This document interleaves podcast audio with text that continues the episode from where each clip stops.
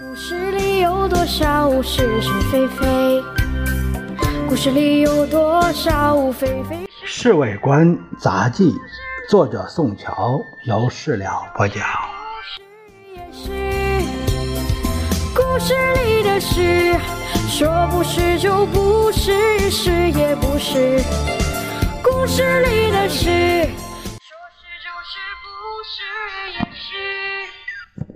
拖了这么久以后，先生和夫人今天毕竟去了无锡。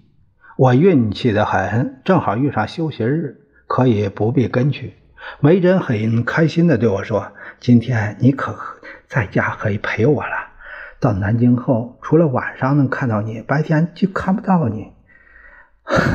其实我何尝不愿在家陪你呢？就是上命不由人，吃这碗饭没什么办法。我可看不出这碗饭有什么吃头。”他嘟囔着嘴。不吃这碗饭，难道在家里待着？我做个鬼脸。你怎么不想改行做别的呢？梅珍瞪了我一眼。我只会力争稍息，开车门、拿大衣、放手杖，别的事一窍不通，怎么能改行啊？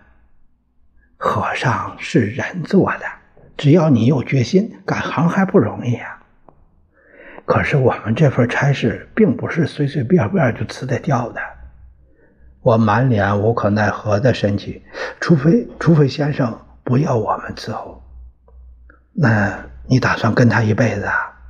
梅珍弯歪着头问我，他干了几年，也许可以外放，做个公安局长、保安处长，也算独当一面的事儿。我这样说，多少有点替自己解嘲的意思。几年？三年还是五年呢？我总觉得这年头做官做不出什么名堂。